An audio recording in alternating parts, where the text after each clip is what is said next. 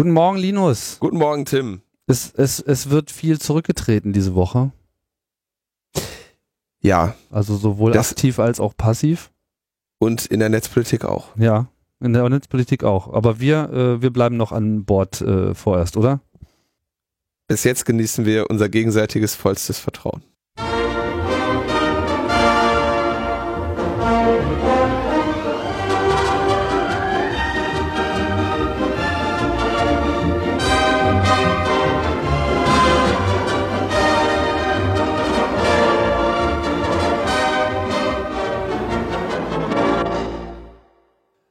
Warum auch nicht? Hier ist ja auch äh, die 54. Sendung. Und bevor wir hier nicht dreistellig sind, äh, gehen wir nicht von Bord, oder? Ich weiß nicht, was das jetzt mit. Vierstellig. Wieso beschränken wir uns auf eine was Anzahl weiß von- ich, was uns demnächst aberkannt wird und dann werden wir auch zum äh, Folge 3, 7 und 8 wurden uns schon aberkannt. Na, dann werden wir vielleicht auch zum Rücktritt gezwungen. Ja. Das, äh, ja. Ich frage mich, ich frage mich, was Ratze, äh, wo Ratze abgeschrieben hat. Ey, das, Man weiß es nicht. das war einfach, ist einfach nur lustig, oder? Ich meine, es gibt nichts Egaleres auf der Welt, als dass der Papst zurücktritt, aber äh, aber es ist eine schöne Steilvorlage für äh, witzige Kommentare. es ist großartig, ja, wie man Die wollen wir jetzt hier auch nicht so ungenutzt verstreichen lassen. Naja, aber wir können uns natürlich auch auf das Wesentliche äh, konzentrieren. Und äh, wir haben wieder einen kleinen Themenkatalog äh, vorbereitet, so wie es unsere Art ist. Und äh, haben uns äh, auch einen äh, Gast ausgesucht. Ja. Und zwar Marco Maas. Einen schönen guten Tag. So, Marco. Ja, äh, wir wollten mit dir äh, äh, sprechen über ein äh, Projekt, an dem du beteiligt bist, was unter dem Namen Lobby Plag läuft und was so vom Klang her auch schon so ein bisschen den Eindruck macht, als ob da irgendjemand irgendwas aberkannt äh, werden sollte. Nein, äh, es sollten Anerkennungen gemacht werden für die schönen Leistungen der Lobby, was die alles geschafft haben. Ah ja, genau, wo die Politiker dann einfach nur plagiiert haben von äh, Lobbygesetzesvorlagen. Ähm, du hast das gemacht, ähm, ich glaube, du du warst quasi der Leiter dieses Projektes bei Open Data City, wenn ich das. Genau, ich habe äh, unseren Programmierer Sebastian so ein bisschen gestreichelt, äh, wann immer er nicht mehr konnte und äh, habe Richard Gutjahr, der auch mit dran beteiligt war und Max Schrems immer versucht ein bisschen von dem Nerdkram beizubringen, den wir machen, sodass wir alle am Ende irgendwie ein schönes Pro Produkt dann irgendwie rausgehauen haben oder Produkt ist es ja nicht, einen schönen Service, eine schöne Seite rausgehauen haben. beschreib, beschreib doch mal, was, was Lobby Plug ist. Also, Lobbyplug äh, ist äh, für, für die Nerds unter, eu, unter euren Hörern äh, im Endeffekt ein Diff auf äh, Gesetzesentwürfe. Ähm, was wir da machen, ist, dass wir Dokumente von, von Lobbyisten, die uns zugespielt wurden, vergleichen mit aktuellen Gesetzesentwürfen und sehen, äh, wie stark teilweise da Übereinstimmungen an der einen oder anderen Stelle sind. Also es ist äh, teilweise erschreckend viel, an einigen Stellen nicht ganz so viel wie an anderen, aber wir zeigen da, äh, ich glaube, ich habe, wir haben da jetzt 60 Fundstellen, müsste ich lügen, aber ich glaube 60 Fundstellen haben wir da jetzt schon äh, drin und es werden noch sehr viel mehr kommen. In äh, eurem Beispiel der EU-Datenschutzreform oder generell überall?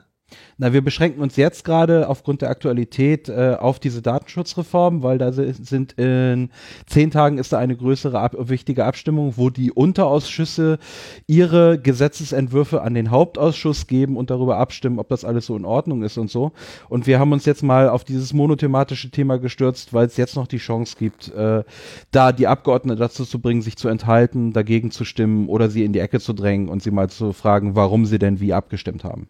Die EU-Datenschutzreform war ja bei uns auch schon Thema. Da hatten wir ja sogar schon eine Lobbyistin zu Gast, nämlich die Advocacy Managerin äh, Kirsten Fiedler, die da ja den massiven, äh, den massiven Aktivismus von oder die, die massive Aktivität von Lobbyisten in diesem Themenbereich äh, äh, geschildert hat.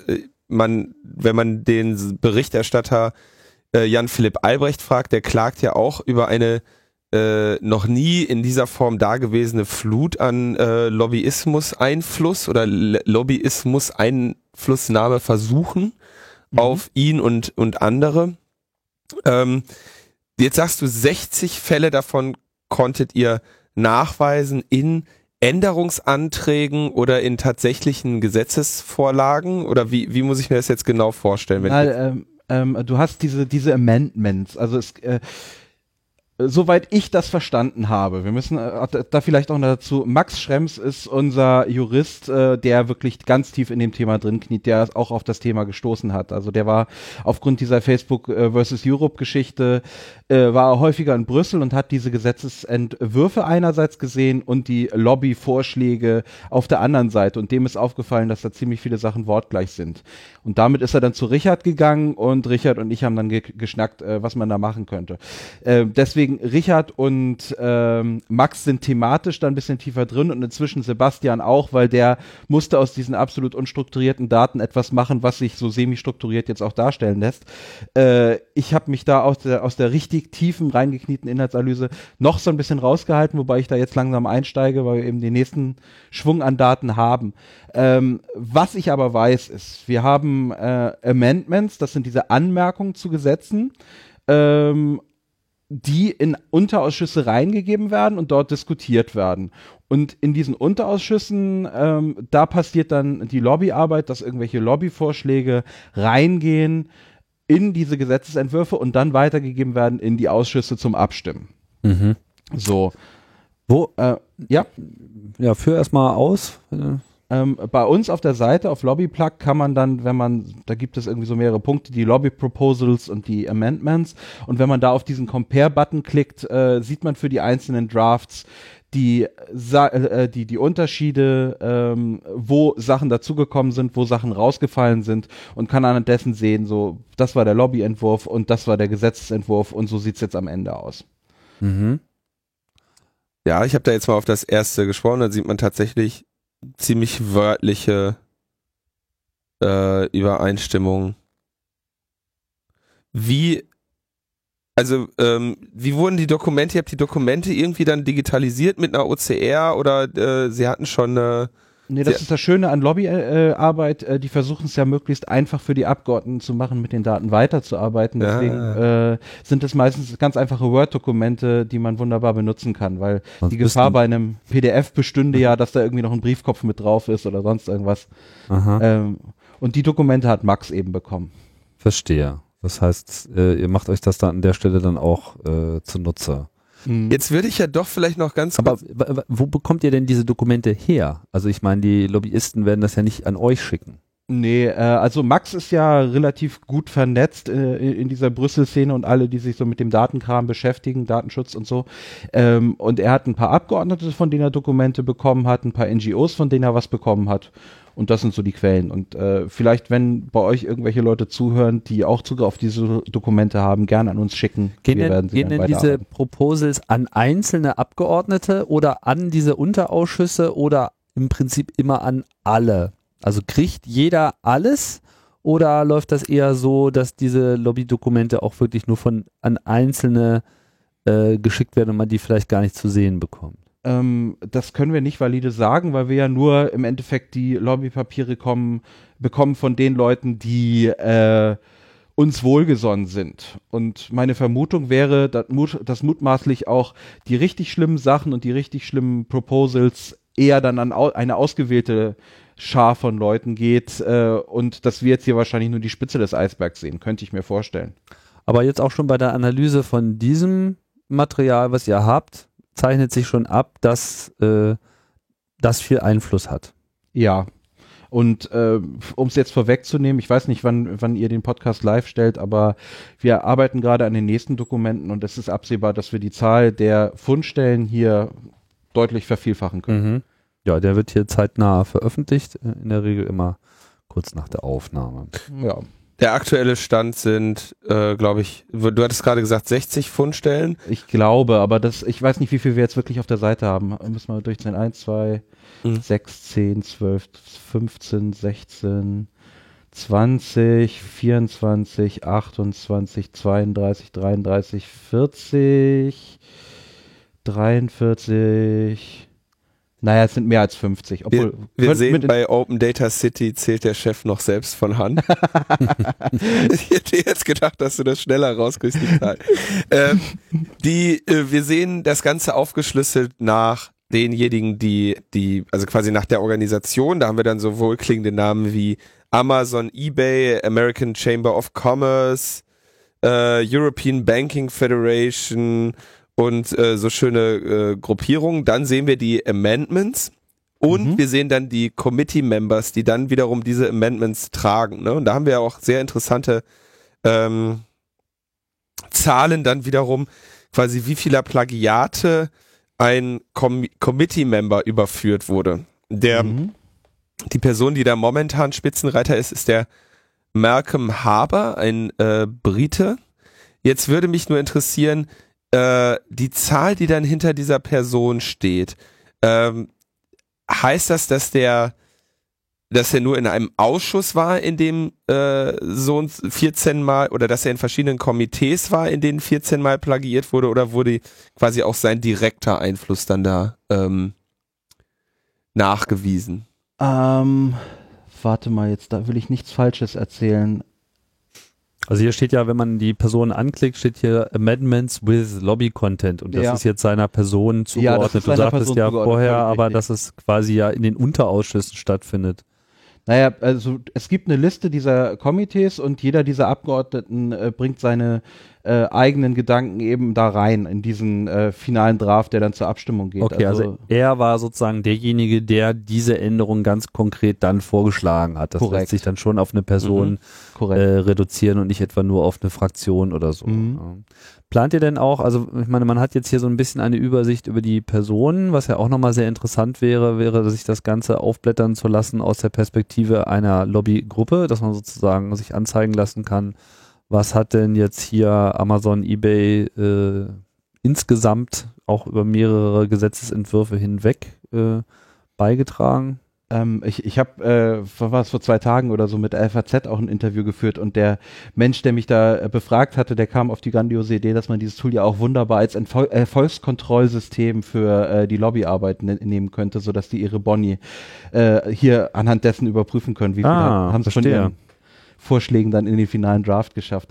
Ähm, ja, vielleicht könntet ihr das ja gleich mit ausrechnen und dann ja, äh, genau. 10% Abschlag zur Refinanzierung des Projektes abziehen. Das wäre vernünftig, ja.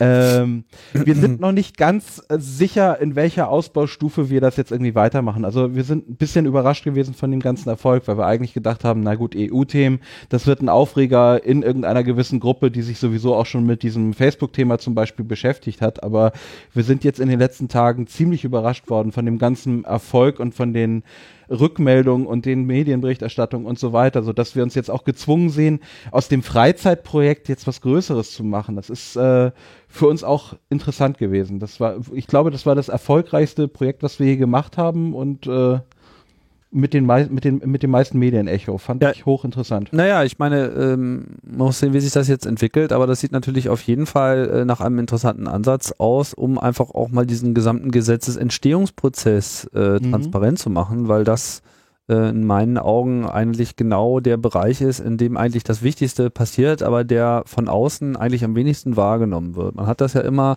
neue Gesetze werden äh, beschlossen und erreichen eigentlich die Medienöffentlichkeit äh, unmittelbar kurz bevor es im Bundestag oder welchem Parlament dann auch immer, in diesem Fall halt das EU-Parlament, äh, durchgewunken wird. Zu dem Zeitpunkt fangen dann alle an, irgendwie auf die Straße zu gehen, aber dann ist es natürlich schon viel zu spät, weil so wie du ja auch schon erklärt hast, diese Dinge finden im Prinzip in den Unterausschüssen zuerst statt und die eigentliche Beschlusslage wird ja in den Ausschüssen verabschiedet und wenn es aus diesen Ausschüssen durch ist, ist eigentlich, wie man so schön sagt, der Drops bereits geluscht. Nicht wahr?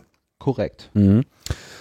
Und äh, wie, wie man das jetzt weiter aufbohrt, müssen wir gucken. Also wir haben gerade eine äh, Crowdfunding-Geschichte gestartet, wo wir mal gucken wollen, dass wir ein bisschen Kohle zusammenkriegen, um diese Plattform wirklich jetzt mal ernsthaft aufzubauen, weil bisher ist es ein reines Freizeitprojekt. Die Idee ist am äh, Donnerstagabend um elf geboren worden und am Sonntag war unser erklärter Zeitpunkt, wo wir starten wollten. Das heißt, äh, wir hatten im Endeffekt knapp drei Tage, eher weniger, wo wir äh, mit den Daten wirklich arbeiten konnten und diese dieses Lobby-Plug, so wie es jetzt da steht, aufzubauen. Natürlich muss irgendeine Möglichkeit für, für User geschaffen werden, selbst Sachen zu hochzuladen, zu markieren, äh, Fundstellen zu kennzeichnen, vielleicht drüber zu diskutieren und solche Geschichten. Ähm, das haben wir jetzt erstmal nicht gemacht, sondern wir haben gesagt, wir wollen erstmal raus, damit jetzt in den nächsten zwei Wochen noch ein bisschen Medienrummel entstehen kann und Druck auf die Abgeordneten entsteht. Aber dann ist, sind natürlich die Fragen, die du gestellt hast, dass man gucken kann, welche Firmen nehmen den massiven Einfluss. Wobei auch das ein bisschen verfälschend ist, weil die ganzen großen Firmen sind ja in mehreren Lobbyvereinigungen auch drin und lobbyieren direkt. Also Facebook, Amazon, äh, Google und so wären da die großen Beispiele. Die haben eigene Lobbygruppen, sind aber auch zum Beispiel in der Bitkom, sind zum Beispiel in der American Chamber of Commerce und so weiter und so fort. Das heißt, der Druck von denen ist dann nochmal größer als von den kleinen. Ja gut, aber dann sieht man ja dann auch eben, was würde von der Bitkom, ist etc. und von den größeren Gruppen dann wiederum äh, gemacht werden und dann Mhm. kann man das ja dann auch wieder schön äh, vergleichen mit äh, so Einzelbeiträgen, ob das in die gleiche Richtung geht. Also es ist sehr interessant. Habt ihr denn auch irgendwelche äh, Lobby, also habt ihr denn sozusagen auch Nicht-Lobbyisten, die hier äh, Eingaben gemacht haben aus der netzpolitischen äh, Szene vielleicht auch schon irgendwelche Ja, wir Dokumente haben wieder gefunden? Äh, wir haben zuge zugespielt bekommen, sag ich mal. Also äh, da gab es eine interessante Geschichte. Es gibt ein Interview auf der Zeit mit dem, wie heißt der, Alvaro, das ist ein FDP-Abgeordneter. Ähm, und der hatte uns gleich am ersten Tag so den Vorwurf gemacht, wir seien einseitig und äh, würden eine, eine Selektion machen und wenn wir wirklich Transparenz schaffen wollten, müssten wir auch die NGOs mit reinnehmen. Äh, interessanter Fun Fact dazu, Richard hatte versucht am Freitag den Menschen dreimal ans Telefon zu kriegen und er hat nachweislich das Telefonat immer verschoben, abgesagt und äh, also es, es kam kein Der Gespräch Alvaro. zustande. Ach so. Ja, genau. Alexander Alvaro, ja. Ja. So, und ähm, dann hat er uns eben den Vorwurf auf Twitter gemacht. Ich habe ihm gesagt, schick uns, was du hast. Ähm, das hat er am nächsten Tag dann auch irgendwann gemacht. Ähm, dann hat Max ihn nochmal mit Kopie Spiegel Süddeutsche und ein paar anderen Leuten gesagt, könnten wir auch alle anderen Lobbypapiere haben, die ihnen zugespielt wurden. Darauf hat er bisher noch nicht geantwortet, aber wenn, er- wenn er antwortet, dann nehmen wir die Dokumente natürlich auch mit rein. Wir haben jetzt, äh, ich muss gucken, wie diese Vereinigung heißt. Äh, ich will das nicht falsch sagen. Alvaro. Ähm, hier. NGO. Äh, Bits of Freedom und von dem Rapporteur. Wir haben da zwei, zwei PDF-Dokumente, die jetzt Mhm. auch noch mit analysiert werden. Also die kommen auch rein, aber äh, das, was wir da an, diesem, an dieser Stelle nachweisen können, ist deutlich geringer als die Einflüsse durch die.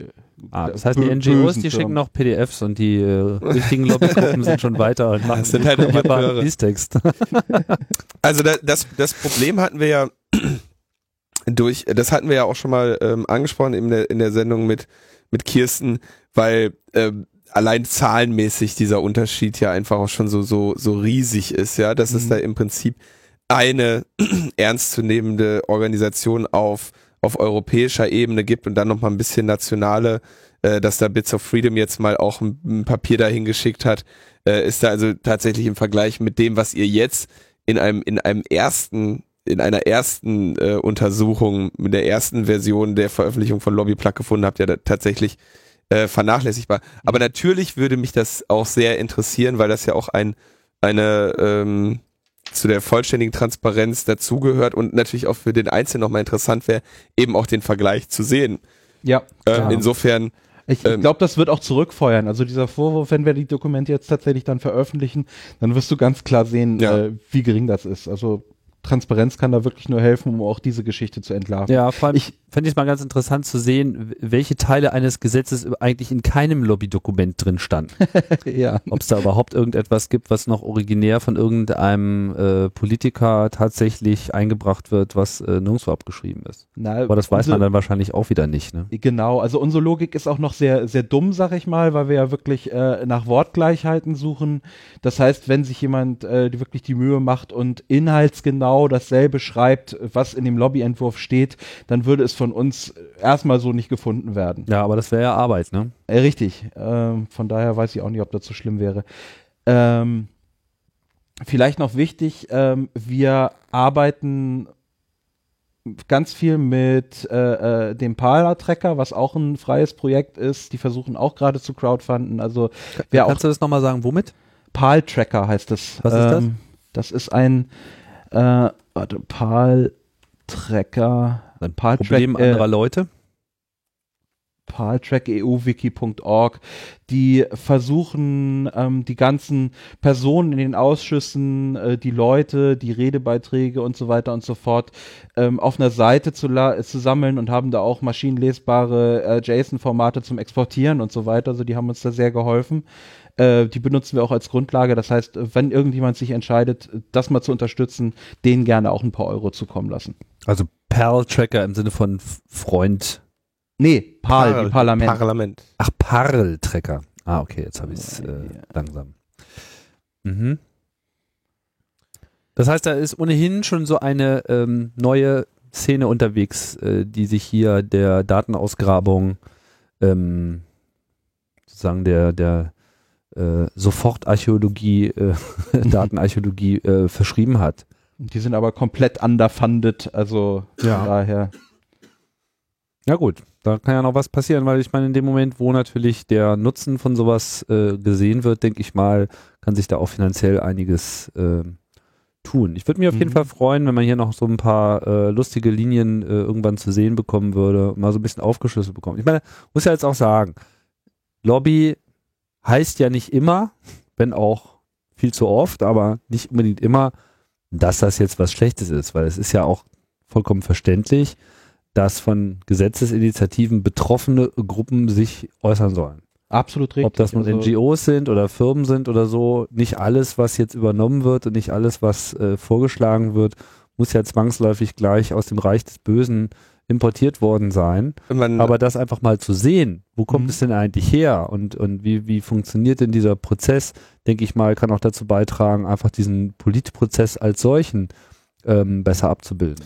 Man würde sogar noch darüber hinaus argumentieren, dass Lobbying sehr wichtig ist, damit die, weil ja quasi in den inter betroffenen Interessengruppen auch die Expertise für das Feld liegt. Ja, dass die quasi sagen, also äh, um auch zu vermeiden, dass eventuell Gesetze äh, vom, so formuliert werden, dass sie einen tatsächlich eine Branche derart betreffen, dass diese nicht mehr arbeiten kann, weil einfach nicht darüber nachgedacht wurde. Also, also dafür äh, braucht man ja dann auch Lobbyismus, weil wir ja in uns, mit unseren paar hundert oder äh, so Parlamentariern nicht die die Weltexpertise abbilden können. So würde Absolut. man dann argumentieren, ja. Mhm. Also ich meine, äh, es kann ja der Fall sein, dass äh, irgendjemand, der jetzt, was weiß ich, kein Studium hat, irgendwie eine normale Ausbildung gemacht hat, sich jetzt plötzlich mit irgendwelchen hochkomplexen Themen, für die du eigentlich ein Informatikstudium brauchst, äh, beschäftigen muss. Wie soll der denn irgendwie auf einer vernünftigen Grundlage entscheiden? Also der braucht ja auch Expertise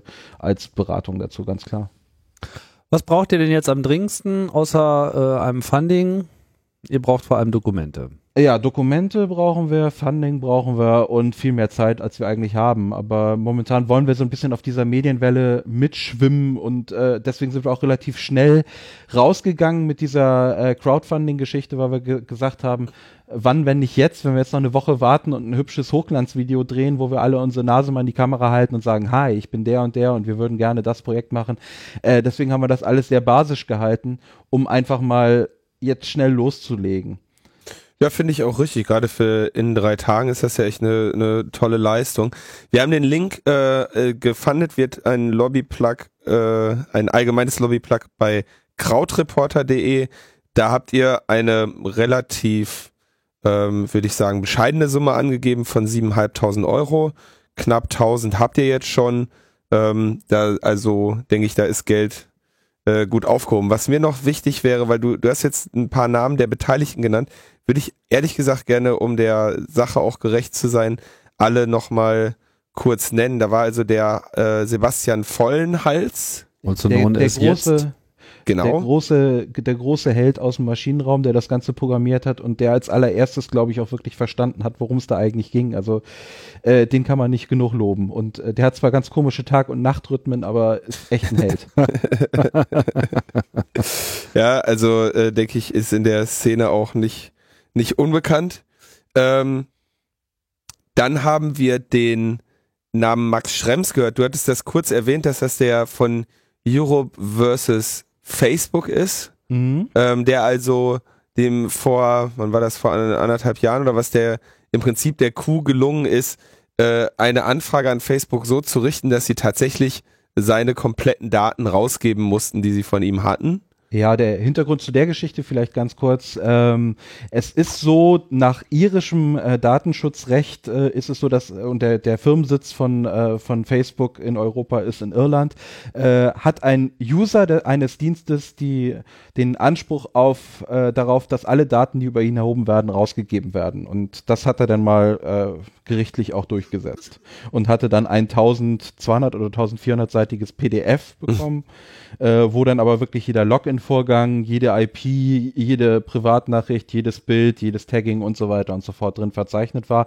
Aber immer noch irgendwelche Teile von Datensätzen fehlten, äh, die er irgendwie über andere Sachen nachweisen konnte. Und da hat er sich dann über lange Zeit mit denen gestritten, äh, hat auch Facebook dazu gekriegt, dass die jetzt eine Möglichkeit haben, dass man zumindest basisch seine ganzen Daten auch äh, exportieren kann aus der Plattform. Mhm. Also der ist auch unglaublich wichtig für diese ganze äh, Datenschutz, Privacy und so weiter Disku Diskussion. Hatte zwischendurch aber, glaube ich, auch die äh, irische Datenschutzbehörde dazu gebracht, nicht mehr mit ihm reden zu wollen. Ne? Ja, das kommt ja, auch dazu, Also der ist da offensichtlich sehr, sehr aktiv. Ähm, dann haben wir noch den äh, sich unter Helping Hands Lorenz Matz hat auch Open Data City mhm. und Martin, Martin Viertel. Mhm, der, also Lorenz ist, glaube ich, auch in der Szene ja weitestgehend bekannt. Der hat äh, kluge Gedanken gegeben und hat äh, auch geschaufelt, was so irgendwie so diese äh, Datensklavenarbeiten sind äh, und denkt jetzt gerade sehr gut da, darüber nach, wie man das PR-mäßig, nicht PR-mäßig, aber wie man es so aufbaut, dass man, dass es nicht zurückfeuert und dass wir nicht irgendwie mal wieder die nächste Piratendebatte gegen uns haben und so. Mhm. Also da, da ist er auch sehr, sehr gut dabei, darüber nachzudenken. Und Martin äh, ist jemand, der hat früher für die Financial Times Deutschland gearbeitet und war dafür multimediale Produktentwicklung bla zuständig. Ähm, und den habe ich vor einiger Zeit kennengelernt und wir gucken jetzt mal, ob wir auch mal in Zukunft mehr zusammen machen. Bei dem ist toll, der kann sowohl programmieren als auch auch äh, journalistisch denken und der hat sich zum Beispiel auch über bei, in der um die Übersetzung gekümmert. Mhm. Dass wir, dass wir jetzt äh, Magie haben für mich als ich sag mal Laien, je nachdem mit welchem Browser du raufkommst, hast du eine deutsche oder eine englische Version. Das heißt, äh, es gibt auch gar keinen Sprachschalter mehr. Das ist wieder jetzt zu verdanken, also Sebastian zu verdanken. Also ganz tolle Leute. Läuft denn da alles auf Englisch? Ähm, die Dokumente sind alle auf Englisch. Äh, inzwischen ist die Seite aber ja auch auf Deutsch. Oder was war deine Frage? Ja, ich meine jetzt der eigentliche Gesetzesprozess äh, und die ganzen Vorlagen. Also es ist das zwangsläufig immer dieselbe Sprache? Ich, ich glaube, also ähm, mir liegen bisher nur englische Dokumente vor. Ich glaube, es gibt da ja diesen Übersetzungsservice, ja. äh, dass die im Nachgang alles in die ganzen Sprachen übersetzen, aber die Dokumente haben wir nicht. Und ich glaube mal, auch so ein Lobbymensch will ja nicht zu viel arbeiten und Englisch versteht da ja jeder. Also ja. vielleicht machen sie es auf besonderen Wunsch dann für einige wenige ausgewählte Kunden auch mal in der Landessprache, aber ich glaube mal, Englisch wird da die Amtssprache sein. Okay, also die Zeiten, wo äh, das Französische die Diplomatie äh, dominiert hat, sind vorbei. Ich bin, müsste man noch mal jemanden fragen, aber so, soweit ich mich erinnere, dieser ganze Brüssel-Straßburg-Kram, da ist, äh, gibt's auf jeden Fall immer sehr viel Bemühungen, den ganzen Kram da irgendwie auch übersetzt zu haben. Und das äh, ist vor allem ja auch keine Scherzangelegenheit, weil das ja dann auch immer nochmal juristisch sicher mhm. äh, und eindeutig übersetzt werden muss. Ähm, mhm. Und das ist äh, mitunter, äh, glaube ich, sehr, sehr aufwendig. Und ich meine, mich erinnern zu können, dass dann nicht unerhebliche Anzahl Menschen gibt in Brüssel oder Straßburg, die mit nichts anderem beschäftigt sind. Mhm. Da haben wir ja Glück, dass die Briten noch in der EU sind. Ne? ja, ja werden vor, wir sehen. Wenn die also rausfliegen, dann äh, wird jetzt alles irgendwie nur noch auf Griechisch und Spanisch und Italienisch also, vorgestellt. Oh, wenn man äh, auf diesen Malcolm sonst was schaut, äh, scheint es vielleicht gar nicht so toll zu sein. Also im Moment Spitzenreiter bei Lobbyplug mal sehen, wer ihm da irgendwann nochmal äh, das Zepter aus der Hand nimmt. Go Malcolm, ah. go. Es könnte einen Deutschen geben, äh, der durchaus noch Aufholpotenzial hat, sag oh, ich jetzt mal so. Das wäre aber interessant. Ja, wir wollen natürlich dann auch eine richtig schöne Ranking-Liste äh, äh, haben sozusagen und den äh, Plagiator des Monats. Mhm. Ich vermute, dass ihr, dass ihr das nicht, un, nicht ohne Absicht äh, gerade erstmal nicht habt, so ein Ranking, ne? weil diesen Aufschrei, den wolltet ihr wahrscheinlich auch vermeiden. Ne? Also es ist eher klein gehalten. Also so etwa, genau so ein Ranking, wer ist denn da jetzt der, der größte Plagiator oder so, findet man da jetzt erstmal nicht. Wahrscheinlich wolltet ihr vermeiden, dass ihr irgendwie äh, sofort diesen Aufschrei des Politprangers oder sowas habt. Ja, äh, außerdem, äh, es, es, ich habe irgendwo auch gehört, äh, dass das Ding jetzt schon EU-feindlich sei, was ich eigentlich überhaupt nicht sehe. Also ich sehe es eher im Gegenteil, das kann EU-fördernd sein. Äh, ich glaube, wir sollten echt klein anfangen und solche Skandal, Journalist, Bombast, äh, die können später kommen. Und Ja. da der Code im Nachhinein ja auch Open Source sein wird, äh, kann jeder sich, der so eine Liste programmieren will und die Fähigkeiten dazu hat, ich glaube, das ist dann das kleinere Projekt. Also momentan ist die Konzentration eher tatsächlich auf die Inhalte und äh, Fundstellen zu finden und Möglichkeiten zu finden, wie Leute schneller solche Sachen äh, finden und erstellen und Ja, dokumentieren so, können. solange man auch noch kein Gefühl dafür hat, ähm, ob man wirklich alle Dokumente überhaupt vorliegen hat, äh, verbietet sich natürlich so eine das Quantifizierung. kommt auch noch hinzu, genau. Hm. Also spannende Sache. Äh, ich hoffe, dass euer Crowdfunding-Projekt da äh, noch einiges an Unterstützung euch zukommen lässt. Und äh, wir werden das mal dann hoffentlich noch sehr viele Lobby-Plagiate. Oder hoffentlich, ich weiß nicht, wünscht man sich, dass man noch viele findet oder wünscht man sich, dass man nicht viele findet? Kommt drauf an, wie viel, wie viel äh, Vertrauen man in die Methode hat. Ich, Ne? ich habe gar keinen Zweifel, dass man da viel findet und ich finde das jetzt auch erstmal gar nicht äh, so telling, ja? ja. sondern die Frage ist halt eher, kann man danach wirklich mal ablesen, wie es zu einem Gesetz gekommen ist? Ja, wie Ja, schon also gesagt. wenn- ne? wenn du den Beipackzettel dazu hättest, dass du wie bei, bei einem Medikament gucken kannst, äh, dieser Teil wurde, was weiß ich, mit dem Einfluss gemacht und der Politiker kann im Nachhinein sagen, ja klar, weil die haben einfach die beste Idee, dann ist das ja völlig in Ordnung. Mhm. Genau, dann kriegt man immer noch so einen DIN A3-Flyer äh, mit dazu, wo dann so ein richtig schönes äh, Flussdiagramm äh, mit Genau. abgebildet wird, wo genau draufsteht, so dieses Gesetz wurde Ihnen präsentiert Kann worden. Spuren von Datenschutz enthalten. Ja, kann Spur von Datenschutz enthalten, genau.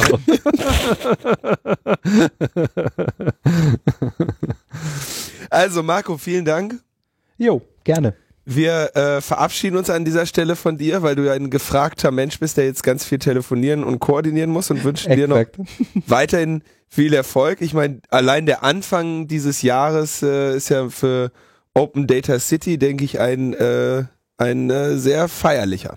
Ja, doch, ich bin auch gespannt, wie sich das Ganze weiterentwickelt. Mal gucken. Alles klar. Dankeschön. Ciao, Tschüss. ciao. Tschüss. So, So, Das, das war also das. Wir, ich glaube, wir bleiben auch direkt beim, beim, beim Lobbying.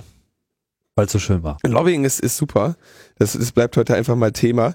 Und zwar war bei uns ja schon ein bisschen Thema, dass äh, ich habe jetzt das Anti-Abmahn-Abzock-Gesetz genannt. Ja?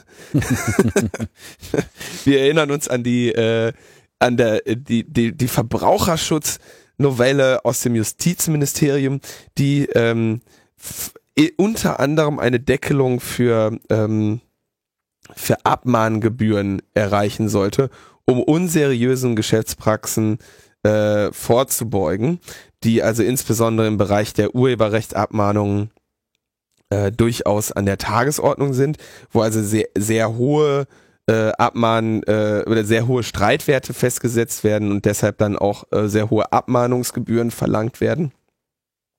All das wollte ja äh, unsere werte Justizministerin verhindern. Wir haben, glaube ich, der letzte Stand, den wir im Logbuch berichteten, war, dass die CDU sich nun bemüht hat, das äh, zu diesen Gesetzesvorstoß äh, zu verwässern, bevor er denn vom Kabinett äh, verabschiedet werden soll. Unter anderem äh, in, innerhalb dieser einer halbjährigen Debatte wurde dann der Gebührendeckel von 80 auf die erwähnten 155,30 Euro äh, angehoben. Mhm. Ähm, es gab die Definition der Ausnahmetatbestände. Da hatten wir, glaube ich, in der letzten Folge, wo wir das behandelt hatten, auch drüber gesprochen, dass es da dieses, äh, der Punkt war, dass die Deckelung nur beim ersten Mal ähm, stattfinden sollte. Ne? Da hatten, hatten wir uns noch die Frage gestellt, ist das jetzt das grundsätzlich erste Mal oder ist es nur das erste Mal zwischen diesem Abmahner und dem Abgemahnten? Es war natürlich nur zwischen dem Abmahner und dem Abgemahnten das erste Mal Mhm. da wir ja keine zentrale Stelle haben, wo das überhaupt erfasst werden könnte und eine Abmahnung an sich ist ja kein äh, irgendwo dokumentierter, kein offiziell irgendwo dokumentierter Vorgang. Und dann gab es noch diese äh, das Einschleichen des äh, gewerblichen Ausmaßes. Das heißt, der letzte Stand war, es war schon sehr stark abgeschwächt und sollte dann also jetzt am 6. Februar vom Kabinett verabschiedet werden, denn äh, sowohl CDU als auch FDP zeigten sich mit diesem Kompromiss zufrieden. Und jetzt hat aber der Bernd Neumann von der CDU, seines Zeichens Kulturstaatsminister im Kanzleramt ähm, und keine Zierde für den Familiennamen, in letzter Minute sein äh, Veto eingelegt, ja, und diesen ganzen Punkt komplett von der Tagesordnung genommen. Einen Tag später hat er dann auf einer äh, also den ganzen Punkt der Deckelung, den ganzen Punkt des, über, überhaupt über das Gesetz zu sprechen. Ah, der hat das einfach mal so, nee, machen wir nicht, weil nee, fällt aus wegen ist nicht und ähm, hat dann ähm, drei Änderungen nochmal an die Justizministerin geschickt, welche äh, er jetzt da also verlangen würde. Und zwar würde er gerne äh, die Kostendeckelung, ähm, also diese Kostendeckelung auf die erste Abmahnung für, für 155,30 Euro, die würde er gerne äh, quasi generell haben, sodass quasi, wenn du einmal eine Abmahnung bekommen hast im Urheberrechtsbereich, dass die zweite, egal von wem sie dann kommt, nicht nur die zweite von dem gleichen Abmahner, ähm, entsprechend schon teurer sein wird. So, das heißt, du bist irgendjemandem schon mal auffällig geworden, dann fällt die Kostendeckelung weg. Ähm, Problem bei dieser Sache ist, ich weiß nicht, ob das dem, dem Neumann schon mal jemand erklärt hat, weder der Kläger noch das Gericht können wissen, ob jemand schon mal abgemahnt wurde, weil es eben kein offizieller, kein Vorgang offiziell dokumentierter genau. Vorgang mhm. ist. Das heißt, der ganze Vorschlag macht nur Sinn, wenn es jetzt auch noch ein Zentralregister für Urheberrechtsverstoßende gibt, ja. äh, davon spricht er nicht, aber man kann sich ungefähr vorstellen, dass das dann das nächste wäre, was er sich vorstellt. Mhm. Ja, großartig. Ähm, dann wollte er noch weitere Ausnahmen von der Kostendeckelung haben. Ja, äh, habe ich da jetzt gar nicht näher spezifiziert gesehen. Und äh, drittens wollte er die vereinbarte Beweislastumkehr. Ja, also es ging ja darum, dass ähm, die Beweislast auf dem Abmahnenden li liegen soll, damit man also nicht einfach äh, so, ähm, dass der Abmahner erstmal vernünftige Beweise haben muss, bevor er jemandem eine Abmahnung schickt. Und dass nicht dann die Beweislast bei dem Abgemahnten liegt, zu sagen, dass es nicht war. Ja, das sollte also umgekehrt werden. Ähm, und das soll also ein Gegenanspruch der Verbraucher äh, installiert werden, sodass diese Beweislastumkehr äh, ähm, auch quasi wertlos ist und nicht mehr zum Zuge kommt. Ähm, einen Tag später stellte der sich dann ähm, bei einer Rede auf dem Deutschen Produzententag in Berlin auf die Bühne und sagte, ich konnte erreichen, dass der ursprünglich anvisierte Termin zur Kabinettsbefassung am 6. Februar zunächst vom Tisch ist sodass die Chance, Chance besteht, noch Korrekturen vornehmen zu können. Wir wissen natürlich, dass ähm, hier wir langsam in einen Bereich kommen, der ähnlich dem äh, dem Leistungsschutzrecht ist, dass also bei noch weiteren längeren Verschiebungen da tatsächlich der Fall eintreten könnte, dass das einfach in dieser Legisl Legislaturperiode nichts mehr wird. Ne? Und da finde ich natürlich, wenn da ein Kulturstaatsminister vorgeht und einen, einen Kompromiss, der nach, nach sechs Monaten Debatte geschlossen wurde, einfach nochmal mit seiner, mit seiner, mit seinem persönlichen Veto belegt, ähm, ich wusste erstens gar nicht, dass ein Staatsminister das kann. Ja, das ist mir auch neu. Also wem gegenüber wurde dieses Veto, also auf welcher Ebene wurde dieses Veto ausgesprochen? der hat es offensichtlich einfach von der Tagesordnung gestrichen. Der Tagesordnung von, von, von welchem? Von der Kabinettssitzung, bei, der, Kabinettssitzung. Man, bei der man sich dann ge äh, darauf geeinigt hätte, ähm, diesen, diesen Vorschlag zu übernehmen und oder diesen Gesetzesvorschlag dann zu verabschieden und äh, hinabzureichen ins Parlament. Das Veto, also ich bezweifle jetzt mal, dass es äh, sich bei diesem Veto wirklich um ein äh, ich denke auch, dass es da Gesetz verankertes Veto handelt, sondern dass das einfach nur ein, eine Machtausübung also mein, im Rahmen ich, des Kabinetts war. Ich bin tatsächlich ähm, sehr äh, ja genau, also aber ich bin trotzdem überrascht, dass ein Kulturstaatsminister das machen kann. Das war mir so nicht bekannt dass der einfach sagen kann, wir streichen das mal von der Tagesordnung. Ja, offensichtlich geht das. So. Offensichtlich geht das und man kann sich dann danach Zumindest sogar noch bei der CDU. Ja, man kann sich dann danach noch irgendwo hinstellen und äh, sich Oben damit, angeben damit. damit sogar noch angeben. Ja, also das ist, äh, wie gesagt, äh, Ein starkes Stück, ja, Bernd.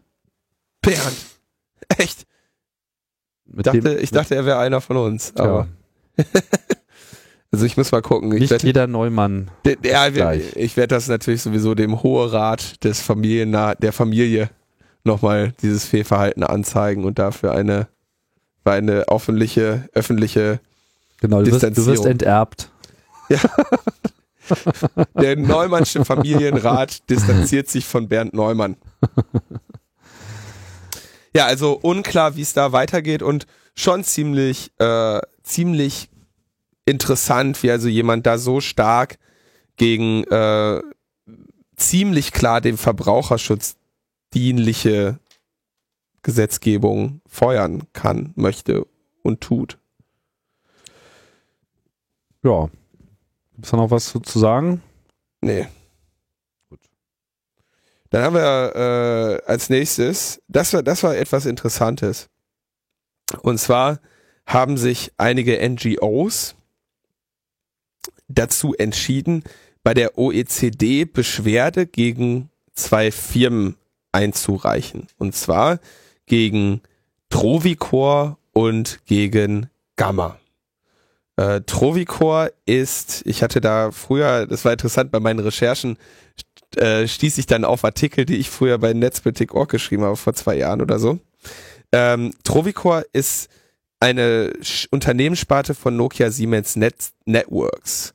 Ähm, und Nokia Siemens Networks hat quasi die, deren Überwachungssparte 2006 verkauft und die äh, firmiert jetzt unter dem Namen äh, Trovicor. Und Nokia Siemens Networks hat das getan, weil ähm, äh, wird sicherlich mehrere verschiedene Überlegungen gegeben haben, aber unter anderem war es, glaube ich, auch nicht so schön, dass der wohlklingende Name Nokia Siemens äh, im Zusammenhang mit äh, Überwachungstechnologie in Diktaturen gebracht werden konnte. Ähm, und es sind, es wird also jetzt durch, oder es wurde durch ehemalige Nokia Siemens Networks Manager bekannt, dass äh, NSN quasi damals Beziehungen mit Bahrain hatte und diese Geschäftsbeziehungen äh, mit dem Verkauf des Unternehmens natürlich bei Trovicor geblieben sind. Das heißt, die Überwachungstechnologie, die ähm, Trovicor herstellt, ähm, ist tatsächlich in Bahrain nach, nach aktuellem Wissensstand aktiv.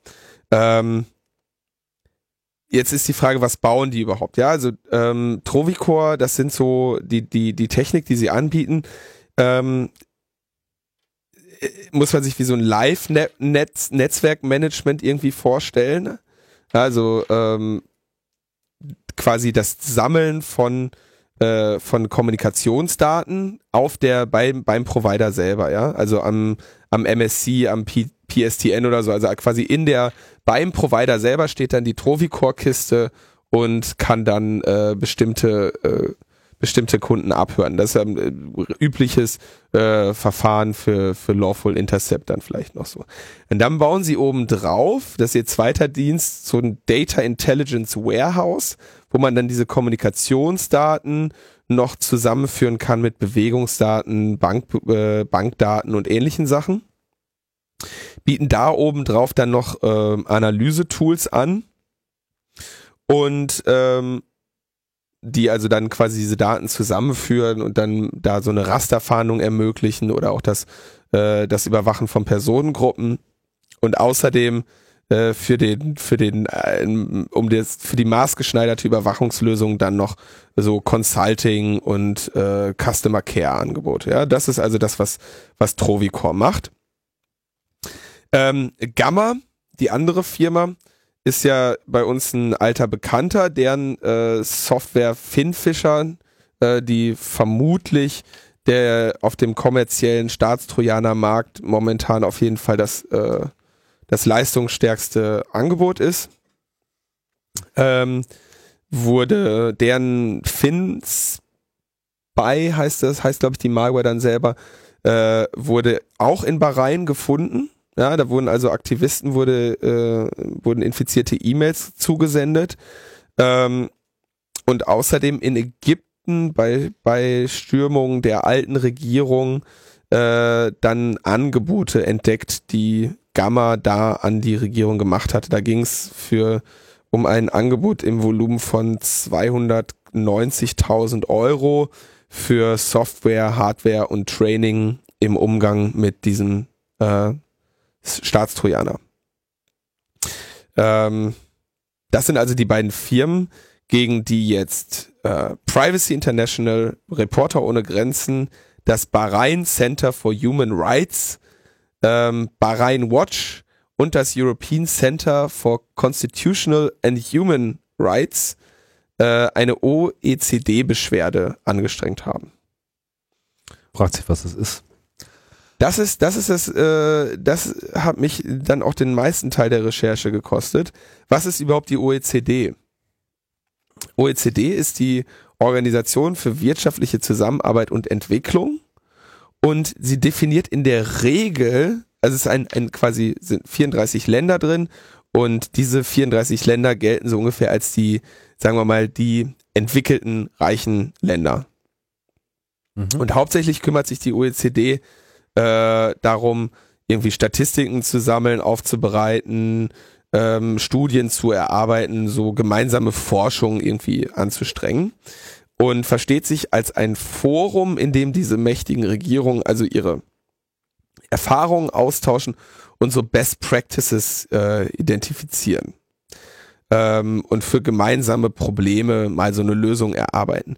Das Hauptmittel, was die haben, um sich durchzusetzen, ist eher der Gruppenzwang. Das heißt, die haben also es ist keine offizielle Organisation, die wirklich irgendwie ein Mandat hat, sondern eher sowas wie der der reichesten Rat oder sowas der ja, Welt. Naja, es ist einfach so ein Einigungsgremium, äh, wo man sich halt äh, in irgendeiner Form ähm, für eine wirtschaftliche Zusammenarbeit eben auf Regeln einigt und die dann mehr oder weniger umsetzt. Das heißt, da ist auch niemand so unmittelbar ähm, verpflichtet, jetzt wie bei EU, mhm. sondern man kann das dann so machen und ich weiß nicht, das läuft dann immer über irgendwelche Kontaktstellen, dann wird das irgendwie eingebracht. Also es ist jetzt nicht so, dass wenn so eine Beschwerde dann da eingereicht wird, dass da danach äh, alle Mitgliedstaaten äh, vor Erschütterung zittern. Mhm. Ja, aber es ist zumindest ein einen Weg, eine Öffentlichkeit zu finden für dieses Problem und das ist das, was jetzt hier gewählt wurde. Mangels anderer äh, Wege, weil es ist ja sozusagen nicht im eigentlichen Sinne illegal. Also es ist ja nicht so, dass man jetzt eine Anzeige stellen könnte auf Basis irgendeines Gesetzes, weil mhm. eben das alles nicht verboten ist, sondern es ist eigentlich eher so auf dem moralischen äh, Ebene angesiedelt und das soll, glaube ich, diese Beschwerde auch rüberbringen genau dafür hat die OECD aber ihre Leitsätze, ähm, dass man bei, dass die, dass die Mitgliedstaaten angehalten sind, im internationalen Handel darauf zu achten, dass ihre Unternehmen Menschenrechtsstandards wahren und negative Auswirkungen durch die Anwendung der Produkte versuchen zu vermeiden oder zu vermindern. Ja, und genau an diesem Punkt äh, setzt er sie jetzt an und wollen quasi bei den OECD-Mitgliedstaaten dann ho hoffentlich Sanktionen oder eine, eine Einigung auf, auf eine Beschränkung des Exportes von solchen ähm, Angeboten, Produkten und Dienstleistungen ähm, erwirken. Ähm, Bessere Politik für ein besseres Leben lautet die Tagline. Ist, ist Deutsch. ja, also da kann man jetzt äh, sich alles drunter vorstellen. Ja, also was. Da kann man auch nicht Nein sagen. Da kann man nicht Nein Oder? sagen. Also ich meine, das wollen wir doch alle. Das wollen wir alle und die OECD wird das jetzt machen. Noch kurz zur Verteidigung.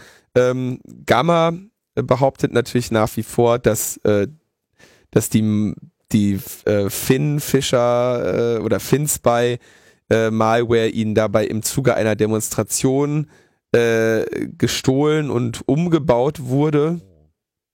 Ja. Ähm, und sie niemals an Bahrain äh, verkauft hätten. Ähm, das sagt also, ja, sagt, sagt Gamma und Trovico hat sich, glaube ich, nicht großartig äh, geäußert. Ne? Also es sind schon Also Trovicor ist schon echt äh, krasser Kram. Das waren die, sind damals äh, in die Medien geraten, da war man bei Nokia Siemens sicherlich froh, dass man den Namen bereits nicht mehr äh, hatte, aber trotzdem hat jeder Journalist das ausgegraben.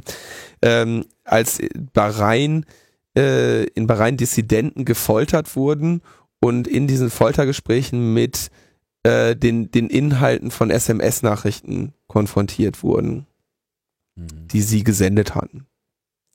Ähm, und ich glaube, in anderen Ländern, ich, bin, ich weiß nicht mehr genau, in welchem Staat das war, da wurden dann also auch quasi Bewegungsprofile von, also da konnte man quasi, der Diktator hatte da die Möglichkeit, SMS Nachrichten an eine Menschenversammlung zu schicken, weil die, weil die Trovicor-Software also ermöglicht zu erkennen, wo Ich glaube, das sammeln. war im Iran. War im Iran, ne? Ich habe das Ich- so in Erinnerung. Ich habe es auch so in Erinnerung, wollte es nur nicht sagen. Also im Iran war das so, dass Ich sag das jetzt einfach mal so. Nee, ich bin, wenn du das bestätigst, dann bin ich mir da auch sicher. Ich hatte da irgendwie auch drüber geschrieben, da was, also, da wurden quasi an die Gruppe, an die demonstrierende Gruppe, Geht da äh, nicht hin. geht da nicht das hin. bekommt euch nicht gut. Ja, Ja, ja. Das war so zu der Zeit der Proteste, was dann sich auch darin äußerte, dass die Leute dann keine Nokia-Telefone mehr kauften.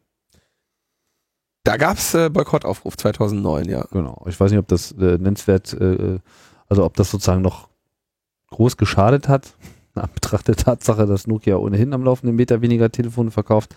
Aber das äh, habe ich auch noch so in Erinnerung. Weil man sagen muss, also die Nokia Siemens Network Sparte, das sind, das sind dann die, die bauen quasi die, ähm, der Laie würde sagen, die Schaltgeräte in, in Netzwerken oder äh, dann zum Beispiel die Funkmasten und solche Geschichten, ja, oder die, die Technologie, im Prinzip dann GSM, 3G, LTE-Technologie, solche Sachen. Genau, und das Netzwerktechnologie. Trovicor-Zeug ist dann sozusagen so das Armaturenbrett für die Totalüberwachung. Ja, das, das ist dann das Teil, wofür es dann den, den Port gibt, ja.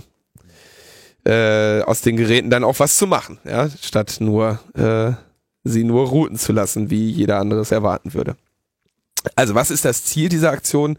Ähm, die Reporter ohne Grenzen und die anderen Organisationen wollen also, dass äh, Gamma und Trovicor ihre Verträge mit Bahrain und anderen autoritären Staaten offenlegen, äh, diese äh, auf ihre Menschenrechtsverträglichkeit prüfen und dann äh, die Lieferungen und Dienstleistungen äh, einstellen, wenn man feststellt, dass ihre Produkte zur Verletzung von Menschenrechten genutzt werden. Ähm, dann entsprechend in Zukunft äh, Vertragsklauseln haben, in denen so etwas verboten wird, ähm, Altverträge nachverhandeln und sich selber dazu zu, selbst dazu zu verpflichten, die menschenrechtsverträgliche Anwendung vorab und fortlaufend zu überprüfen und eventuell sogar mit technischen Vorkehrungen einem Missbrauch der Technologien entgegenzuwirken. Das ist natürlich nicht möglich. Aber äh, schön, dass, dass, dass man das mal vorschlägt. Ähm, da war noch, sei noch angemerkt, ich hatte das ja vor kurzem gesagt, dass der äh, Martin Münch, der Geschäftsführer von Gamma International, dem deutschen Zweig von der Gamma Group, die außerdem auch in den ähm, US, äh, in den in den UK ansässig ist, ähm, gesagt hatte, dass er mit äh, NGOs spricht, um sich quasi sein Produkt da grün zu waschen oder weiß zu waschen. Ähm, er sagt, es derer gäbe es zwei und er nennt nicht ihre Namen. Ich habe aber von einer anderen Seite oder äh, quasi direkt aus der IFF die Bestätigung, dass äh, die Electronic Frontier Foundation auf jeden Fall sich mit ihm unterhalten hat. Äh, die wollen natürlich nicht irgendwie gemeinsame Sache mit ihm machen, haben sich aber offensichtlich zumindest des Dialoges nicht verwehrt, ihm einen Eindruck von den äh, Menschenrechts äh, äh, Anforderungen zu vermitteln, die sie bei so etwas sehen. Ja, also das, das nur Gillian C. York hatte das im, auf einer Mailingliste bekannt gegeben, dass sie da auch im, im Kontakt standen. Ansonsten hat Martin Münch äh, bekannt gegeben, dass äh, er äh, so eine Art äh, Human Rights Rat, also so ein Menschenrechtsrat in der Firma etablieren wird und das vermutlich aus Mangel an ähm, Bewerbern er dann da den Vorsitz haben wird. ich meine, der gründet eine Firma für Überwachungssoftware, verkauft den Schrott irgendwie nach Ägypten und nach Bahrain. Und ist Und- dann selber der Menschenrechtsvertreter Ja. sozusagen. Ja, Ja, aber das ist völlig in Ordnung, weil er ist nämlich politisch neutral, wie er feststellt, ja. Also Ach. Ja, ja. Na, das ist ja ein glückliches, äh, eine glückliche Fügung. es ist eine sehr glückliche Fügung, die Ja. sich da äh, trifft, ja.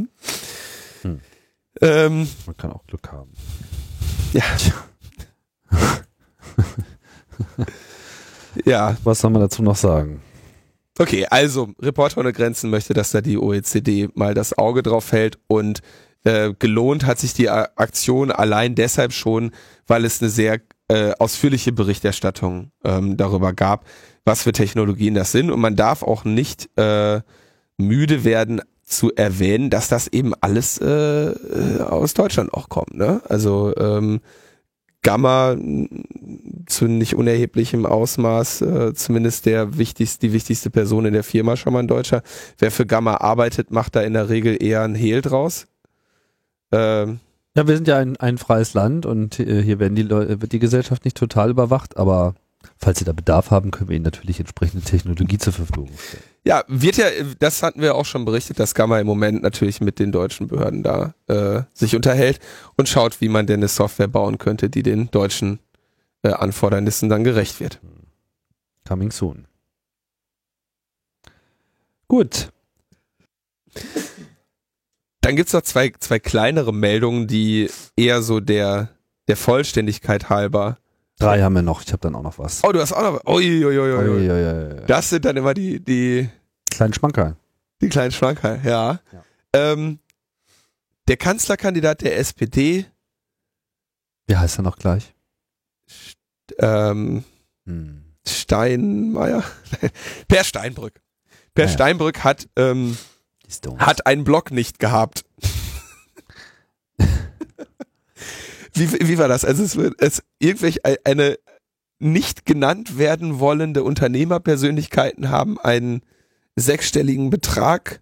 auf den Tisch gelegt, damit er einen Block kriegt. Dann wurde dieses Block aufgesetzt. Dann gab es schon mal eine ganze Menge Stress, weil es natürlich mal wieder der nächste äh, Fehltritt war. Ja, also ich glaube, äh, die Fettnäpfchen-Einheit wird turnusgemäß in diesem Jahr, glaube ich, an Herrn Steinbrück äh, weitergeleitet. Es gibt ja dann sozusagen immer so ehrenhafte Namensträger, ja, äh, für den Abstand zwischen zwei Fettnäpfchen. Das ist jetzt ein Steinbrück. Und Die kleinste Einheit. ja, ja. Und ähm, ja, äh, zielsicher äh, mal wieder herein äh, äh, gestapft, vor allem auch noch mit dieser wirklich illustren Sache, so mit, ja, er hätte damit ja eigentlich nichts zu tun, aber macht ihr mal, ja, also wirklich ein sehr authentisches äh, Projekt. Ich glaube, das hätte viel Erfolg gehabt. Und ich glaube schon die erste Welle von Bad Press, die, die das qua seiner Ankündigung erzeugt hat, dürfte wahrscheinlich schon bei der SPD äh, zu Schockgefrierung im Hirnbereich äh, geführt haben, weil sie einfach gleich gemerkt haben, dass das sozusagen gleich der nächste Napf ist. Ähm, und waren dann irgendwie dann doch sehr froh, dass es äh, eine Gruppe äh, äh, gab von freidrehenden äh, Netzaktivisten, die dann angefangen haben, dieses Blog mit äh, DDoS-Attacken zu belegen, der sich die technische Administration dieses Blogs irgendwie nicht, nicht gewappnet, äh, ausreichend gewappnet ge äh, gegenüber ansah. Und dann lief das irgendwie so ein paar Tage und dann beschlossen sie, dass, naja, wenn das jetzt sowieso hier nur gededost wird, dann, dann lassen wir das halt sein. Dann geht es halt nicht. Sie Das haben ist halt dann schon- irgendwie, also es gab eine großartige ähm, Erklärung dann dazu, in der sie, glaube ich, davon sprachen, wir wollten hier nur ein kleines Bl Blog machen, Tja. aber ähm, hier CIA, äh, Great, äh, Hackerabwehr Können wir nicht. können wir hier nicht bringen und äh, geben uns daher gegenüber den, den Feinden der Meinungsfreiheit äh, geschlagen. Muss ich ganz ehrlich sagen, ähm, vorausgesetzt, dass es tatsächlich ein DDoS war, ja, und nicht einfach nur, also sagen wir mal ein, kenn das ja selber, System so. kenne das ja selber, ähm, dass äh, eine, eine Seite, die plötzlich sehr, sehr viel Aufmerksamkeit erregt, jetzt out of the box dann relativ schnell auch mal die Füße hochlegt. Da muss man sich ein bisschen Mühe geben und dafür sorgen, dass sie einen nennenswerten Besucher äh, Ansturm dann auch mal überleben kann. Also ich habe, glaube ich, Oder zumindest den Ansturm einer bestimmten Besucherart Kann ja auch einfach sein, dass sie das Ding gleich äh, von innen aufgehackt haben. Das weiß man halt nicht so ganz genau. Nur diese Ausrede mit, wir machen jetzt das Blog nicht, nachdem wir es irgendwie, wie lange lief das? Vier, fünf Tage? Vier Tage. Von Samstag bis Mittwoch. Super. Ja. Also äh, das, ich meine, das ist natürlich sehr sozialdemokratisch, ja. Also auch für Blogs gilt jetzt wahrscheinlich die 30-Stunden-Woche. ja. Die werden dann einfach nur 30 Stunden pro Woche äh, betrieben. Das ist äh, auch fair, ne? Naja, und äh, ich glaube, was, äh, was wir also jetzt äh, nicht erwähnt haben, ist, dass die Bundestagsverwaltung dann auch mal äh, wegen Parteienfinanzierung da äh, nachschauen wollte. Weil wenn jemand, äh, wenn, wenn sich irgendwie unter, anonyme Unternehmer erklär, dazu bereit erklären, für, für, für einen sechsstelligen Betrag äh, einen Kandidaten zu pushen und dann zu schreiben, Bär hat hiermit nichts zu tun, er wollte es so, ja, und, und dann meinen, dass dann nicht irgendwie wegen illegalen illegaler Parteifinanzierung da mal nachgeguckt wird, ne? Und sich dann noch äh, Steinbrück und sein Sprecher widersprechen, äh, was, was die Kenntnis äh, derer angeht, die es machen, ne? Also wo dann Steinbrück ja immer sagte, äh, ich weiß nicht, wer das ist und ich habe ihnen gesagt, sie können gerne über mich bloggen, so ungefähr. Was ja auch in Ordnung wäre, ja? Was ja tatsächlich auch in Ordnung wäre, wenn aber dann da Unternehmer sagen, wir stecken hier ähm, nennenswert Geld rein, und stellen irgendwie dann diese Medienagentur, die Agentur des Medienberaters Karl-Heinz Steinkühler an und so weiter, um da professionelle Wahlkampfhilfe zu leisten, dann geht das natürlich nicht. Ne? Äh, insofern könnte ich mir sehr gut vorstellen, dass ähm, Steinmeier, Steinbrück, Steinkühler. Das, das irgendwas die, haben die, die mit den die Steinen, Stones, ne? Die Stones-Verschwörung ist das. Also, ja, äh, auf jeden Fall. Äh, haben sie nicht den Stein der Weisen gefunden, das kann man nicht sagen. Nee, da haben sie nicht den Stein der Weisen gefunden und haben jetzt auch keinen Blog mehr, ja. Also ein, ein, eine sehr amüsante Angelegenheit, wobei ich äh, finde, dass diese, sollte es da tatsächlich äh, DDoS oder Hackerangriffe draufgegeben haben, muss ich sagen, dass ich das auch nicht in Ordnung finde, weil wir hätten noch sehr viel mehr Spaß damit haben können.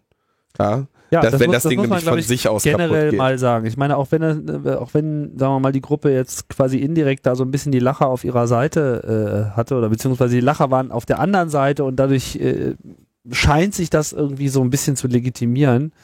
Ich denke, da sind wir uns auch einig, äh, Linus, dass wir einfach solche äh, Sachen eigentlich überhaupt nicht gut finden. Nee. Weil klar, das, das, das mag ganz amüsant sein, wenn einem das jetzt gerade mal äh, äh, politisch oder auch nur boulevardtechnisch halbwegs in den Kram passt.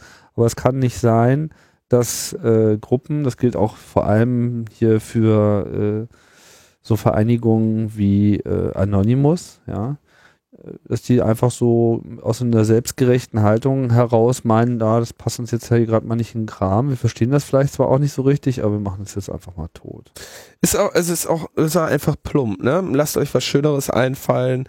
Ähm, Sehr also unsportlich. Gegen, gegen, ist unsportlich, ja, gegen, gegen, sag ich mal, ein schönes Defacement oder so, hat ja keiner was, wo man dann, da wird dann einen halben Tag drüber gelacht, dann äh, muss der Admin das, die Sicherheitslücke einmal fixen oder so, ne? Und dann so, da kann man ja irgendwie noch drüber reden. Ja, da kann man auch noch, da kann man auch noch sehr viel, ähm, da hätte man sogar noch kreativer gegen vorgehen können. Ja, ja man hätte auch noch ein per Watchblock, per Block Watchblock machen können, ja, per Block Watch oder sowas, ja, wo man sozusagen dann die dort geposteten Artikel äh, gleich wieder auseinander. Auf Plagiate also, überprüft. Ja. Welche Lobbygruppe hat denn hier geblockt? Ja. Also man, man muss ehrlich sagen, so, wir hatten nur fünf Tage oder Samstag, Sonntag, Montag, Dienstag, fünf Tage Spaß äh, an diesem Blog, weil, weil ihr den jetzt eine, eine Exit-Strategie gegeben habt, die noch dazu ihnen ermöglicht, irgendwie wieder der Netzgemeinde äh, oder Teilen der Netzgemeinde vorzuhalten, dass sie eben Feinde der Meinungsfreiheit, Meinungsfreiheit oder äh, oder so sonst was wären, ne? Oder Kriminelle, ja. Also das, ich meine, das finde ich ja auch zum Beispiel. Also äh, DDoS-Angriffe sind tatsächlich ähm, auch häufig im kriminellen Bereich zu sehen, nämlich bei der Erpressung, ja, wo also einfach ähm, im, in wirtschaftlich auf Webseiten angewiesenen Bereichen äh, Erpressungen stattfinden, gesagt wird, du, das Weihnachtsgeschäft, das wäre doch schade, wenn äh, da dein Online-Shop nicht erreichbar wäre, solche Dinge. Insofern sind das auch, ist das auch was, was Kriminelle durchaus tun? Ja, das ähm, ist so ein politisches Schutzgeld, ne? So nach dem Motto, ah, ihr wollt äh, auch noch hier äh, publizieren am Wahlkampf teilnehmen, na dann äh, ja. Äh, schicken wir euch da mal hier unseren digitalen Luigi und ihr wisst ja schon, äh, was zu tun ist. So. Unter anderen Umständen, äh, wie gesagt, kann man ja teilweise dafür argumentieren, dass das im Rahmen der äh, der Online-Demonstration dann da, äh, sag ich mal eben, durchaus auch eine Maßnahme ist, die die unter Umständen dann auch mal äh, legitim als legitim zu verstehen ist. In diesem Zusammenhang ist das aber ganz offensichtlich nicht der Fall. Ja, das ist also äh, kein, das ist einfach eine blöde, blöde Nummer. Ja, und ich bin, ich bin vor allem traurig um um den schönen Spaß, den man jetzt den Leute mit Humor, ja, die wirklich, sag ich mal, Sinn für Humor haben, noch mit dem äh, Pair-Block hätten haben können. Finde ich das jetzt schade, dass man den den äh, das so einfach gemacht hat, weil äh, für die grauhaarigen Männer der SPD ist das jetzt eine völlig akzeptable Exit-Strategie, weil Ja. wenn da die äh, äh, wenn da die Hacker das angreifen und so äh, und man das CIA äh, Abwehr braucht, äh, das geht ja nun mal nicht, ne? Und da, das also, ne, habt da keinem Spielverderber getan. mit kriminellen Methoden. ja. Seid da. Schämt euch. Und jetzt haben wir dieses schöne Block nicht mehr. Ich meine, da wäre noch, das wäre noch Hammer geworden, wäre noch echt witzig gewesen. Ja. Naja, okay. Tja, PR-Block. Müssen wir uns woanders äh, dran erheitern, ne? Dann gibt es, gab es eine, eine kurze Anfrage von Jens Geier, Welcher ist? äh, Sozialdemokrat im, äh, im Europaparlament. Ähm, der also da mal wissen wollte, was denn so der, der Internetberater von Nelly Cruz gekostet hat. Und zwar, wir wissen ja alle, das ist ähm, derjenige, der beim Doktorentitelkampf äh, die, das 1 zu 0 für die CDU geschossen hat. ähm, ja, also lange her, ne? Wie steht's jetzt gerade? Äh, 4 zu 3 oder 4 so? zu 3. Mhm. 5 zu 3 oder was? Ich weiß es gar nicht mehr genau. Ist der, der erste Minister aus dem Kabinett Merkel, der gehen musste wegen Doktortitel. Mhm. der hat damit ange... So, auf den geht das alles. Das, Ja, der hat einfach der Trendsetter. das ist der Trendsetter, ja. Ja, der, bei dem, bei dem das noch, ähm, naja, wie auch immer. Ihr wisst alle, die Rede ist von Karl Theodor Maria von und zu, äh, hast du nicht gesehen, Gutenberg. Ähm, und der hat, äh, der macht das ja ehrenamtlich für die, äh, für die EU. Und jetzt wollte der Jens Geier dann mal wissen, wie sieht das denn aus? Äh, was hat er denn so bis jetzt gemacht oder was hat er denn gekostet bisher? Ne? Also wurde ihm gesagt, ja, äh, äh, ist jetzt so, ähm, könnte man ihm natürlich nicht wirklich sagen, was, äh, was er, äh, wofür man ihn bezahlt hat und so, weil er sensible Diskussionen mit äh, mit Personen, äh, die selber in hohem persönlichen Risiko stehen, äh, geführt hat und jetzt irgendwelche Details seiner Aktivitäten dazu publizieren, könnte natürlich diese Personen in Gefahr bringen. Ah, ist geheim. Naja, stimmt. Also wenn sich in Deutschland jemand mit Gutenberg trifft, hat er, Wenn das rauskommt. ist das durchaus politische Gefahr, in die er sich da begibt. Ne? Ja, er hat sich, äh, hat sich mit der CSU getroffen, aber pst. Ähm, ja, und äh, aber immerhin, er hätte äh, mit wichtigen Personen, vor allem der EU und den USA, äh, Bezieh persönliche Beziehungen hergestellt. Naja, klar, das ist ja dankbar. Danke, dass er das gemacht hat. Das wollte er ja ohnehin. Ähm, immerhin ähm, 19.862 Euro und 1 Cent Reisekosten und Spesen in dem knapp ein Jahr oder etwas über ein Jahr, dass er das jetzt macht. Da muss man sagen, das ist nicht besonders viel für Reisekosten. Nö, es war Je nachdem, wie viele Reisen. Kommt halt drauf an, wie viele Reisen er gemacht hat. Ne? Ja. Also, ähm, ja, da fliegt man einmal First Class nach Asien und zurück. Oder? Also ja, müsste eigentlich drin gewesen sein. Wir wissen es nicht, äh, kann man jetzt auch keinen äh, Strick draus drehen. Ich habe eh keine Ahnung, was äh, in dem Mann mittlerweile vorgeht. Vielleicht äh, bewegt sich da ja nochmal irgendwas. Er hat auf jeden Fall hart einstecken müssen. Das muss man äh, auch mal anerkennen. so. Da gibt es jetzt keinen weiteren Aspekt noch nachzuliefern, oder? Ach nein, das, ich denke, das muss einfach nur mal so. Oh, muss einfach mal äh, gesagt werden, genau. Was auch noch äh, gesagt werden sollte, so zum Abschluss noch ein kleiner Filmtipp. Äh, es ist ein Film herausgekommen, eine Dokumentation zu The Pirate Bay. Ähm, The Hast du Pirate- das schon als Torrent runtergeladen? Ja, Darf man nämlich, ne? ja, logisch. Geil, lad das alle per Torrent runter. Ist auch auf YouTube, so ist es nicht. Nein. Also ist natürlich frei verfügbar äh, von, wie heißt er, Simon Klose, treffe ich es gerade richtig? Ähm, Dokumentarfilm, der hat so die äh, drei ähm, Gründer beziehungsweise Sprecherpersonen von The Pirate Bay äh, über die Dauer dieses Prozesses, der in Schweden äh, lief, ähm, begleitet und dabei auch ganz gut eingefangen die Absurdität, äh, mit der diese Verhandlung ähm, gelaufen ist. Das ist wirklich ein interessantes äh, Bild, ist auch ein interessantes, mh, interessante, soll ich sagen, Vorstellung der Persönlichkeiten, die dahinter äh, stehen und dieser, dieser Mangel an Organisation und auch äh, der Mangel an krimineller Energie, ja. Also, äh, das wird da ganz gut deutlich und jedem, der vielleicht schon mal mit dieser Webseite äh, Kontakt hatte, würde ich doch mal raten, sich diesen Film anzuschauen. Das ist auch kein Schmerz, weil es nämlich ein wirklich, ein wirklich sehr schön geschossener Film ist. Also ich finde äh, die Bilder und die Atmosphäre, ähm, den Schnitt und alles finde ich sehr gelungen. Ja, und heißt AFK. Was, warum? Ähm, ich weiß es, ich muss dazu sagen, ich habe den Film gestern nach, beim Hören von äh, Not Safe for Work habe ich dann den Download angestoßen und wir sind gestern nicht mehr dazu gekommen, uns den noch anzuschauen. Aber ich weiß warum. Möchtest du es erzählen oder soll ich äh, es von Hörensagen erzählen? Du magst. Es, es gibt in dem Film eine Szene, in der Peter Sunde, der große Peter Sunde, der, das ist wirklich der große Peter, er ist ja auch er groß. ist definitiv. Er Ist groß. Wenn er groß ist, der und er 1,90? ist, Locker. Äh, ich finde ihn auch wirklich einen der beeindruckendsten Persönlichkeiten in diesem ganzen Netzgeflecht. Äh, Geflecht. ja, man kann nicht oft genug betonen, wie, wie unglaublich wichtig und toll ähm, Peter Sunde ist. Der äh, gefragt wurde, äh, wann er jemanden zum ersten Mal IRL getroffen hätte. Für Genau. die IRL in Real Life, eine klassische Abkürzung aus dem Genau. Also Aus hier, der ich habe hier sogar den, Internetkommunikation. den, den, den Ausschnitt, wie äh, der Dialog gelaufen ist.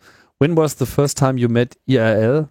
Äh, und er antwortet nur, we don't use the expression IRL, also IRL.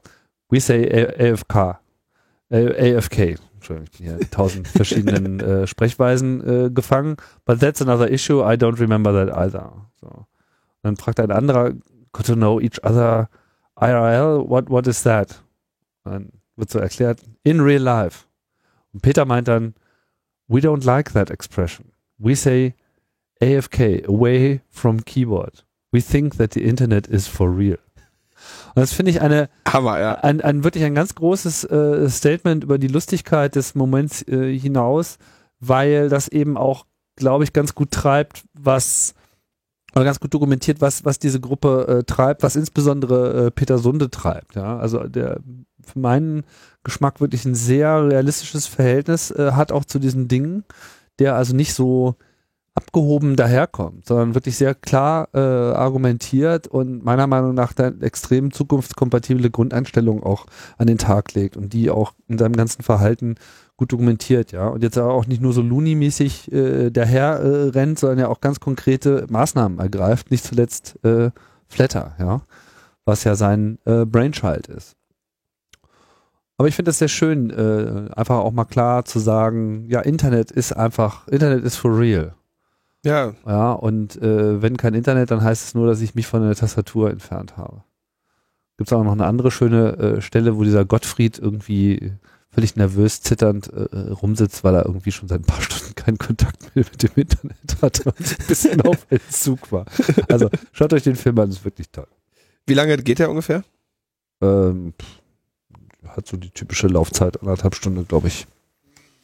Weiß jetzt nicht genau. Okay. Also ich habe jetzt hier äh, ja äh, runterladen und bei der Gelegenheit denke ich auch sollte man auf jeden Fall ähm, den dann auch den vollen Genuss sich geben, den mal äh, als Torrent herunterzuladen und auch mal schön zu seeden, ohne dass man jetzt noch den Schutz eines VPN-Anbieters der engeren Wahl äh, mhm. davor schaltet, weil das ist also etwas, was man richtig frei da so schön tauschen kann und ist ja auch heute selten, ja, und auch für diejenigen, die vielleicht die, die schöne Tradition des Torrents, Seedens nicht mehr so pflegen, wie das vielleicht andere tun, sollten hier durchaus nochmal darüber nachdenken, den BitTorrent-Client ihrer Wahl herunterzuladen und des, des File-Sharings genau. mal im vollen Ausmaße wer, wer, zu frönen. Wer, wer, den hier nicht seedet, wird abgemahnt. Genau, von uns. Ich, ja, ich, ich monitor, ich kann das, ist kein Problem. Ich, ich monitor jetzt einfach mal den Swarm da. Ja, also gucken wir mal. Wir mahnen ab. Alles klar. Wenn eure IP-Adressen, wer bei uns kommentieren will, dann gleiche ich das ab, ob die IP-Adresse gleichzeitig den, den, den Torrent seedet und wenn das nicht der Fall ist, dann. Genau, wir haben nämlich unsere neue Konsole von Trovico installiert und wir sehen alles. Gut, Schluss äh, mit schlechten Witzen. Heute haben wir äh, wirklich sehr viele schlechte Witze gemacht, Tim. Ja, ja, das wurde ja auch mal Zeit. Aber sonst immer so vorne so weit, hochklassige weit vorne Witze. Genau. ja. genau, so sieht's aus. Und nächste Woche machen wir weiter, oder, äh, Linus? Mm, ja, gehe ich von aus. Haben wir Programm, ja. Alles klar. Dann bleibt uns nicht mehr viel äh, zu sagen. Gibt es noch Termine, irgendwas äh, Spannendes? Passiert irgendwas? Äh, ich, ach, da habe ich jetzt im Moment nichts vorbereitet zu. Nee, ich auch nicht. Also ist wahrscheinlich nichts Wichtiges. Dann seid ihr jetzt, seid ihr jetzt wieder frei. Bye bye. Tschüss.